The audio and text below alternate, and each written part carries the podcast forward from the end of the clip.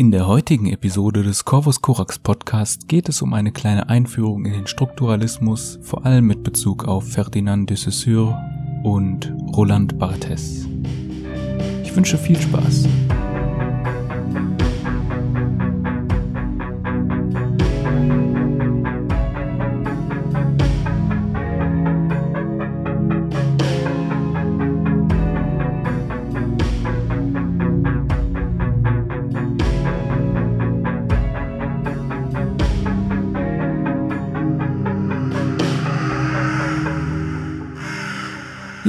Hallo und herzlich willkommen zur 23. Episode des Corvus Coax Podcasts inzwischen. Die letzte Episode ist ein wenig länger her als der Monat, den ich immer als Abstand plane. Aber gut, es ist äh, in meinem privaten Leben einiges passiert und deswegen bin ich nicht früher dazu gekommen, diese Folge äh, zu strukturieren und aufzunehmen, was ich jetzt gerade tue. Wie geht's euch? Habt ihr die Zeit gut überstanden? Ich hoffe, ihr habt euch jetzt mit dem eventuellen Anfang der zweiten Welle, falls wir nicht schon drin sind, nicht angesteckt oder ähnliches. Ähm, ja, heute geht es um Strukturalismus, wie bereits angesprochen. Es soll eine kleine Einführung sein und vor allem einen ersten Einblick geben. Ich werde äh, keinen der hier genannten Autoren vollends äh, ausschöpfen. Da lohnt sich dann doch noch die Lektüre. Aber ich denke, für einen ersten Einblick wird das ganz nett sein.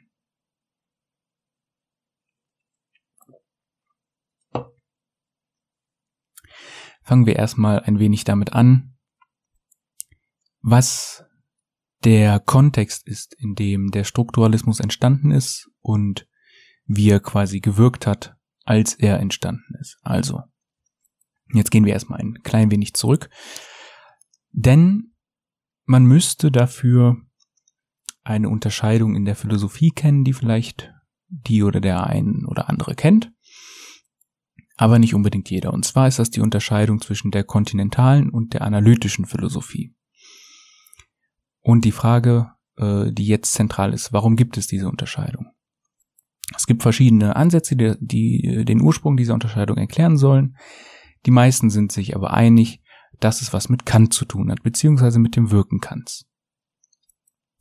Dabei geht es vor allem äh, um zwei Dinge bei Kant. Zum einen den Vorschlag einer synthetisch a priorischen Wahrheit und der Unterscheidung, und ich sage das jetzt so, ich weiß, dass es bei Kant nicht unbedingt so zu verstehen ist, aber es wurde leider häufig so verstanden. Den Unterschied zwischen zweier Welten, der Welt der Dinge an sich und, sagen wir mal, der Welt, wie sie uns erscheint, also der menschlichen Erfahrung, um es einfach zu sagen. Bei den synthetisch a priorischen Wahrheiten handelt es sich um Wahrheiten, die weder rein definitorisch sind wie analytische Wahrheiten, äh, noch rein empirisch äh, sind, wie diejenigen, mit denen die Naturwissenschaften zu tun haben. Das jetzt auch natürlich nur ganz grob heruntergebrochen. Als Reaktion darauf folgten äh, Philosophen, die Kants synthetisch a priorische Aussagen problematisieren wollten, wie zum Beispiel G. Moore oder Bertrand Russell und aus dieser Tradition wurde dann später die analytische Tradition. Die andere hatte ein Problem mit Kants Aufteilung der Welt in die Dinge an sich und die Erscheinung bzw. die menschliche Erfahrung der Dinge. Aus dieser Tradition wurde dann später die kontinentale Tradition. Es gab also auf der einen Seite eine Antwort auf eine epistemologische, also eine erkenntnistheoretische Frage, und auf der anderen Seite eine Antwort auf eine metaphysische Frage. Und auch wenn die Antworten über die Zeit immer weniger dem glichen, worüber Kant gesprochen hatte, wird diese Trennung bis heute darauf zurückgeführt, weil hier quasi das große Ereignis gewesen sein soll, welches diese Traditionen überhaupt erst ermöglicht hat. Aus dieser Trennung folgt auch eine unterschiedliche Herangehensweise an die Philosophie, so als Ganzes. Wie soll man Philosophie machen? Wie macht man Philosophie richtig? So sieht die analytische Tradition Philosophie in der Aufgabe, Metaphysik loszuwerden und hin zu einer linguistischen Analyse und zur formellen Logik, also das, was man in dieser Tradition für das üblich Philosophische hält. Die meisten Probleme lassen sich äh, laut dieser Tradition auf Fehler in der Sprache und der Verwendung dieser finden, beziehungsweise auf diese reduzieren. Die kontinentale Tradition fragt mehr nach ja, das ist nicht so ganz einfach. Einer der Gründe dafür ist das, so Simon Glendingen, äh, der Begriff erst eine pejorative Verwendung hatte. Das heißt, er diente der Abwertung all jener, die analytische Philosophie ablehnten. Bei einer bunten Mischung, deren bindender Charakter aus einer Negation besteht, ist es nicht einfach, positive Charakteristika zu finden, die diese alle vereinen. Unter kontinentale Philosophie fällt der deutsche Idealismus, die Phänomenologie, der Existenzialismus, die Hermeneutik, Dekonstruktivismus, Psychoanalyse, die kritische Theorie und auch natürlich damit verwandte Formen des Marxismus und das heutige Thema, der Strukturalismus. Und damit natürlich zusammenhängt auch der Poststrukturalismus, aber das ist zumindest für heute nicht das Thema. Der Moment, in dem der, Struktur der Moment, in dem der Strukturalismus die Bühne betrat, gleicht einem akademischen Meteoriteneinschlag. Wenn wir im intellektuellen Milieu des 20. Jahrhunderts unterwegs sind, sind wir vor allem sehr viel in Frankreich unterwegs. Und einer der größten Public Intellectuals war damals Jean-Paul Sartre. Sartre war beinahe täglich mit Schreiben beschäftigt, hatte immer was zu kommentieren, immer wem zu antworten, aber dennoch, als dieser Meteorit einschlug und auch die Annahmen des Existenzialismus angriff, gab es von Sartre keine Antwort was als intellektuelle Niederlage seinerseits gewertet wurde. Was dabei beinahe noch schlimmer war, war die Tatsache, dass dieser Schaden nicht einmal durch etwas innerhalb der Philosophie entstanden ist. Dieser Angriff kam auch nicht aus den Naturwissenschaften oder der Mathematik oder einem ähnlichen Fach. Nein, er kam aus der Linguistik, ein Fach, von dem man nicht unbedingt einen fächerübergreifenden Durchbruch erwartet hätte. Zurückzuführen lässt sich dies auf einen Text von Ferdinand de Saussure, wobei diese Aussage auch nicht ganz korrekt ist. Es waren zwar ungefähr Saussures Gedanken, aber sie kamen nicht direkt von ihm. Saussure mochte es nicht, seine Gedanken festzuhalten. Selbst die Texte für seine Vorlesungen haben ihn nicht überlebt. Er sah auch diese Vorlesungen mehr als Möglichkeit, sein Denken fortzuführen, weiterzubringen, Fortschritt zu machen. 1916, drei Jahre nach Saussures Tod, erschien nur dieses alles erschütternde Werk äh, Cours de Linguistique Générale. Das Buch basiert auf drei Vorlesungen, die er zwischen 1907 und 1911 an der Universität in Genf hielt. Aber ich habe doch gerade noch gesagt, dass seine Vorlesungsmanuskripte ihn nicht überlebt haben.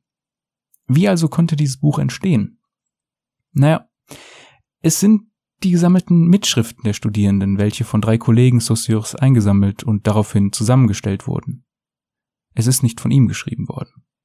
Von diesem pädagogischen Hintergrund aus werden auch Vereinfachungen und Widersprüche innerhalb des Buches besser verständlich.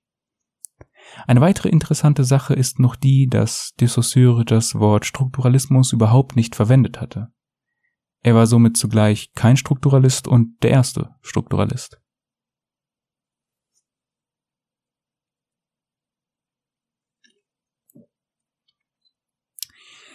Also macht es natürlich nur Sinn, mit Saussure anzufangen. Saussure wird als Begründer der Semiotik, also der Lehre der Zeichen angesehen. Zeichen, um es einfach zu sagen, sind Dinge, die wir aus praktischen Gründen verwenden, um auf andere Dinge hinzuweisen oder zu verweisen. Das ist an sich sehr einfach. Es ist etwas, das wir jeden Tag sehr häufig machen. Ein Beispiel. Ich möchte jemandem das Konzept Stuhl näher bringen. Wie mache ich das? Vor allem, wie mache ich das, wenn ich gerade keinen Stuhl parat habe, um darauf zu zeigen und zu sagen, das da ist ein Stuhl? Also haben wir dafür in unserer Sprache ein Zeichen, das für das Konzept Stuhl steht. Die Reihenfolge von Klängen oder geometrischen Figuren, die das Wort Stuhl bilden, hat eine sehr spezifische Bedeutung und dient als Zeichen für dasjenige, was es bezeichnet. Natürlich gibt es noch andere Zeichen, andere Möglichkeiten, den Inhalt des Wortes Stuhl zu vermitteln. Zum Beispiel man könnte ihn zeichnen. Aber aus Gründen der Einfachheit bleiben wir erst einmal dabei. Wenn wir es herunterbrechen wollen, dann besteht ein Zeichen aus zwei Teilen. Dem Signifikant und dem Signifikat. Oder in anderen Worten, dem Bezeichnenden, also der Ausdrucksseite, und dem Bezeichneten, also der Inhaltsseite. Der Signifikant, also das Bezeichnende, wäre hier das Wort Stuhl und der Signifikat, also das Bezeichnete, wäre hier das Konzept des Stuhls, worauf sich das Wort bezieht. Das mag erst einmal so klingen, als wäre das etwas super offensichtliches und wir würden nur unnötig alles Mögliche verkomplizieren. Es gibt ein Wort und das Wort bezieht sich auf irgendwas. Okay, was nun? Warum sollte man es so kompliziert machen? Nun, nun kommt das, was im Nachhinein für einige sicherlich sehr offensichtlich wirken wird, aber dessen Tragweite man nicht unterschätzen sollte.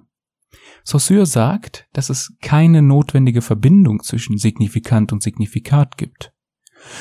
Für eine lange Zeit war auf die Frage, wie Sprache entstanden sei, die Antwort über Korrespondenz bzw. Referenz. Menschen haben auf Objekte gezeigt oder Sachen mit diesen Objekten gemacht und dazu Laute von sich gegeben. Und manche dieser Laute in Bezug auf manche Objekte ließen sich etablieren und dann über die Zeit in ist Sprache einfach nur immer weiter verfeinert worden. Man ging davon aus, dass es eine objektive Korrespondenz zwischen den Dingen in der Außenwelt und den Lauten gibt, die wir machen. Und wir haben einfach immer weiter auf die Perfektion dieser hingearbeitet. Saussure sagt aber, das würde nicht stimmen.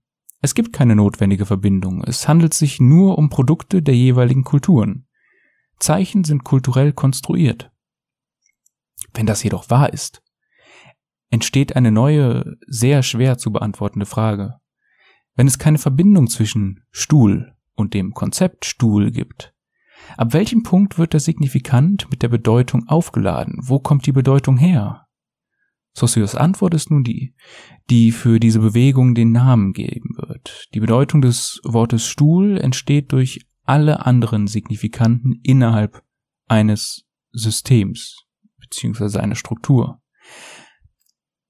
Das Wort Stuhl hat seine spezifische Bedeutung, weil es weder Nuss noch Fernseher noch sonst ein anderes der vielen Wörter der deutschen Sprache ist. Es ist die übergeordnete Struktur, welche einem Wort die dazugehörige Bedeutung verschafft. Was Semiotik des äh, Weiteren auf der Makroebene zeigt, ist, dass ein Satz mit einer beliebigen Anzahl von Wörtern nur in einer bestimmten Reihenfolge dieser Wörter ein Satz mit Bedeutung sein kann. Diese Reihenfolge, diese Struktur wird durch die Grammatik bestimmt. Das nennen wir Syntax. Was nun vor allem die DenkerInnen verstehen, die nach Saussure kommen, ist, dass wir diese Strukturen nicht nur in der Sprache finden, sondern in allen Zeichensystemen. Was ist denn eine Ebene abstrakter gedacht, mit Bildern, mit Kunst, mit Literatur oder noch etwas abstrakter? Was ist mit Psychologie, Geschichte und Ökonomie und so weiter? Überall da, wo Menschen versuchen, etwas zu verstehen, finden wir Strukturen und diese können wir beobachten, untersuchen und vorhersagen. Und was bedeutet es nun, ein Ich zu sein? Ist das Ich dann nicht auch nichts weiter als eine einzelne Erscheinung einer Kultur, welche wiederum eine extrem enge Struktur darstellt, welche Menschen auf die unfassbare Komplexität des Universums gepresst haben, so dass sie eine funktionierende Gesellschaft formen konnten? Jeder Gedanke, jeder Bias, jede Präferenz, jede moralische Intuition und so weiter, kurz alles, was deine und meine Identität bildet, ist ein Produkt dieser Kultur. Und ignorieren wir mal dich und mich. Reden wir über die Helden der Vergangenheit. Sie waren keine großen Helden, sondern ein Produkt ihrer Zeit und was sie zu Helden gemacht hat, ist auch nur ein Produkt der Struktur. Wie Geschichte geschrieben und verstanden wurde, wurde durch den Strukturalismus verändert. Aus diesen Gründen werden von manchen auch Marx und Freud als Protostrukturalisten verstanden. Und deshalb bleibt das Interesse an den beiden auch in den Bewegungen, die aus dem Strukturalismus entstanden sind, bestehen. Und hier sieht man außerdem des Weiteren auch wie weit zurück konservative und andere regressive DenkerInnen hängen. Für ein Beispiel, wie eine solche strukturalistische Geschichte aussieht, kann man einen Blick auf meine Episode über Foucaults Frühwerk hören. Link dazu in der Beschreibung.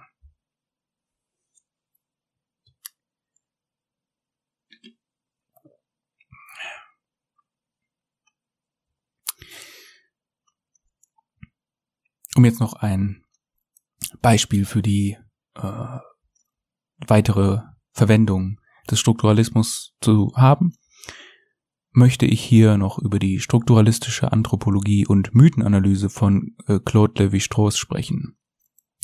Dabei möchte ich hier noch äh, kurz sein Buch Rasse und Geschichte empfehlen. Für jede, jeden, der die interessiert daran ist, mal Levi Strauss Werk äh, einen Blick daran zu werfen und dabei noch eine gute Gegenargumentation zu ethnopluralistischen Rassen- und Kulturvorstellungen zu lesen. Es sind nur knapp 70 Seiten und sollte auch nicht allzu teuer sein. Ich habe meine Ausgabe gebraucht für 1,50 Euro erworben und es war jeden Cent wert.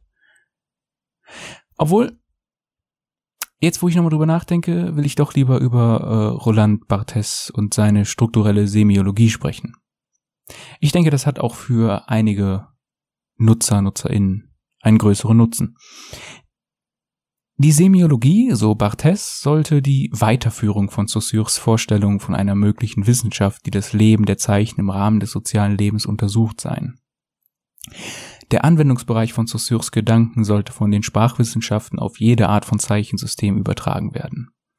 Da Bedeutung doch jedoch erst durch Sprache geformt wird, verlassen wir dabei nie komplett die Sprachwissenschaften. Er entnimmt dem Strukturalismus vier Begriffe, welche für seine Semiologie zentral werden sollten beziehungsweise Begriffspaare. Erstens Sprachsystem und Sprachgebrauch, zweitens Inhalt und Ausdruck, drittens äh, Syntagma und System und viertens Denotation und Konnotation. Genau, das waren die. Dazu kommen noch einige Formen von Codes und äh, okay. Wisst ihr was?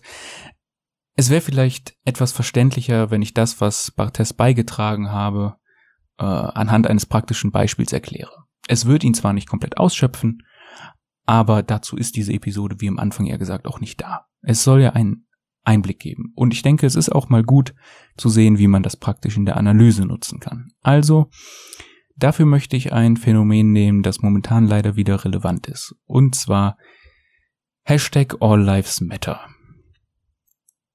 Also, Barthes zufolge ist die Semiologie, die Lehre von Zeichen und damit sind nicht nur Zeichen wie das Stopp im Straßenverkehr gemeint, sondern alles, was eine Bedeutung beziehungsweise Informationen trägt, die andere basierend auf System bestehend aus Codes und Konventionen verstehen können. Dieses System haben sie als Mitglieder einer bestimmten Kultur entweder bewusst gelernt oder unbewusst verinnerlicht. Alles, was im Rahmen dessen vorhanden ist, kann also eine Bedeutung tragen. Egal, ob es geometrische Figuren sind oder Kleidungsstücke oder, und hier kommen wir zum Thema, Hashtags. Wie von Saussure bekannt sein sollte, besteht das Zeichen aus etwas, das bezeichnet und, et äh, und etwas Bezeichnetem, also dem Signifikanten und dem Signifikat. Während zum Beispiel bei einer Ampel der Signifikant das rote Licht ist, ist das Signifikat also der Inhalt des Signifikant Stopp oder Anhalten. Signifikant und Signifikat zusammen bilden das Zeichen. Das Wichtige dabei ist, dass wir den Signifikat bereits vor dem dazugehörigen Signifikant haben. Wir haben das Konzept Stopp vor dem, worauf sich dieses Konzept dann bezieht. Die Bedeutung des Zeichen ist konventionell. Das heißt, es gibt niemanden, dem man die alleinige Bedeutungshoheit über ein Zeichen zuschreiben kann. Wir als Kultur und auch in Subkulturen äh, einigen uns darauf, dass diese Zeichen eine Bedeutung haben. Hätte jeder sein eigenes privates Bedeutungssystem, wäre Kommunikation schließlich unmöglich. Des Weiteren sind Zeichen arbiträr. Sie kommen nicht einfach von Gott oder lassen sich auch nicht einfach in der Natur irgendwo herumliegend finden. Sie sind ein kontingentes Produkt von Kultur und Geschichte, welche problemlos anders hätten sein können. Es gibt keinen Grund dafür, dass uns notwendigerweise das rote Licht sagt, dass wir stoppen sollen. Es hätte auch das gelbe oder gar ein violettes sein können. Die Zeichen erhalten im System ihre Bedeutung dadurch, dass sie sich von allen anderen unterscheiden. Das bedeutet, Sie erhalten ihre Bedeutung durch die Differenz innerhalb des Textes bzw. Kontextes. Wir erkennen das rote Licht als Zeichen für Stopp, nicht weil es rot ist, sondern weil es weder das Zeichen für Fahren noch das Zeichen für baldige Fahr äh, Fahrverhaltensänderung ist. Und wir erkennen es als Zeichen für Stopp auch nur in dem Kontext, in dem es diese Bedeutung hat. Wenn jemand zum Beispiel jetzt, sagen wir mal, mit einem Laserpointer auf dich zielt, dann musst du deshalb nicht stoppen. In manchen Fällen ist es sogar vielleicht nicht unbedingt dumm, wenn du dann nicht stoppst. Die Bedeutung ist also auf die Differenz innerhalb dieses Systems begrenzt. Was Hashtags so interessant macht, ist, dass sie denselben Nutzen haben wie das, was Barthes Mythos nennt. Beziehungsweise sie könnten diesen haben. Sie können. Und Darauf kommen wir gleich. Hashtags sind sowas wie Zeichen zweiter Ordnung, also Zeichen, die als Signifikant für einen anderen Signifikat wiederverwertet werden. Black Lives Matter ist zum Beispiel eine Organisation, die sich gegen Rassismus stark macht. Hashtag Black Lives Matter besteht aus einem Zeichen, welches aus einem arbiträren Signifikant und einem sehr spezifischen Signifikat besteht. Die Bedeutung dessen ist, alle Leben sind wichtig, aber in der Praxis zeigt sich, dass in Amerika und anderorts, wo der Hashtag auch verwendet wird, die Leben Schwarzer weniger wert zu sein scheinen. Die Verwendung verweist also zum einen auf die deskriptive Information, dass das Leben schwarzer Personen in Amerika oder andernorts als minderwertig behandelt wird, und auf der anderen Seite die normative Aussage, dass, wer auch immer es verwendet, möchte, dass sich dies zum Besseren ändert. Und somit kommen wir zu Hashtag All Lives Matter. Hashtag All Lives Matter entstand als Reaktion auf Hashtag Black Lives Matter und wird häufig dafür kritisiert, dass es den real existierenden Rassismus, den schwarze Personen in Amerika und andernorts erfahren, verdrängt, herunterspielt, überstreichen will und somit implizit rassistisch ist. Nun kommen wir dazu, was ich eben angesprochen habe, dem Mythos. Hashtag All Lives Matter ist in diesem Kontext das, was Barthes ein Mythos nennt. Ein Mythos nimmt andere Zeichen und beraubt sie ihrer Bedeutung, um eine andere Bedeutung bzw. ein anderes Narrativ zu schaffen. Um es anders auszudrücken. Hashtag All Lives Matter appropriiert quasi Hashtag Black Lives Matter und kolonialisiert dessen Bedeutungsraum für dessen eigenen Nutzen. Um das zu veranschaulichen, stelle man sich einfach vor, dass es nur Hashtag All Lives Matter, aber nicht Hashtag Black Lives Matter, dessen Bedeutung und dessen Geschichte geben würde. Hashtag All Lives Matter würde alle Bedeutung verlieren. Auf der Oberfläche sollte jeder Hashtag All Lives Matter zustimmen können. Und das ist auch das Argument derer, die es verwenden. Warum sollte man auch gegen alle Leben sein? Gut, außer man ist Antinatalist. Aber als mythisches Zeichen bedeutet es mehr als nur das, was dort steht. Das Zeichen existiert nicht im Vakuum und kann nicht in seiner existierenden Form gedacht und verstanden werden ohne dass man nicht dabei an Hashtag Black Lives Matter denkt. Selbst wenn die oder der einzelne Nutzer nicht rassistisch sein will, von dem Ganzen nichts weiß und so weiter, ist Hashtag All Lives Matter als mythisches Zeichen nicht arbiträr und das unterscheidet mythische Zeichen von den sonstigen. Das mythische Zeichen ist durch eine Motivation, also mit einer Intention entstanden, mit einer Absicht, eine Absicht, die den Diskurs verschieben und Hashtag Black Lives Matter entwerten und verdrängen soll. Der Mythos soll nur das Zeichen, auf das es sich bezieht, lahmlegen. Während Hashtag Black Lives Matter sich auf reale Missstände bezieht und diese verändert haben will, ist Hashtag All Lives Matter ohne Hashtag Black Lives Matter bedeutungsleer. Man kann damit nichts Produktives anfangen, es dient nur dazu, im Weg zu stehen sozusagen. Und deshalb beziehungsweise im Rahmen dessen sollte man die Kritik an All Lives Matter verstehen können. Und ich spreche hierbei nur über Hashtag All Lives Matter. Es sollte klar sein, was es bedeutet, wenn man zum Beispiel jetzt schreibt Hashtag äh, White Lives Matter oder ähnliches. Gut, ich denke, damit sollte gezeigt worden sein, wie man diese Analyse praktisch verwenden kann. Und ich hoffe, diese kleine Einführung war zum einen informativ und zum anderen hat sie Interesse geschafft an Strukturalismus. In der Beschreibung findet ihr die Quellen, diese sind auch nicht ausgeschöpft, also wer etwas lesen oder etwas hören oder sehen möchte, dort findet ihr sowohl Bücher als auch eine Podcast-Episode als auch eine Playlist mit Videos, die sich mit äh, Semiotik im Allgemeinen beschäftigt. Ansonsten beende ich an dieser Stelle meine Episode. Wünsche euch noch einen schönen Tag. Tschüss.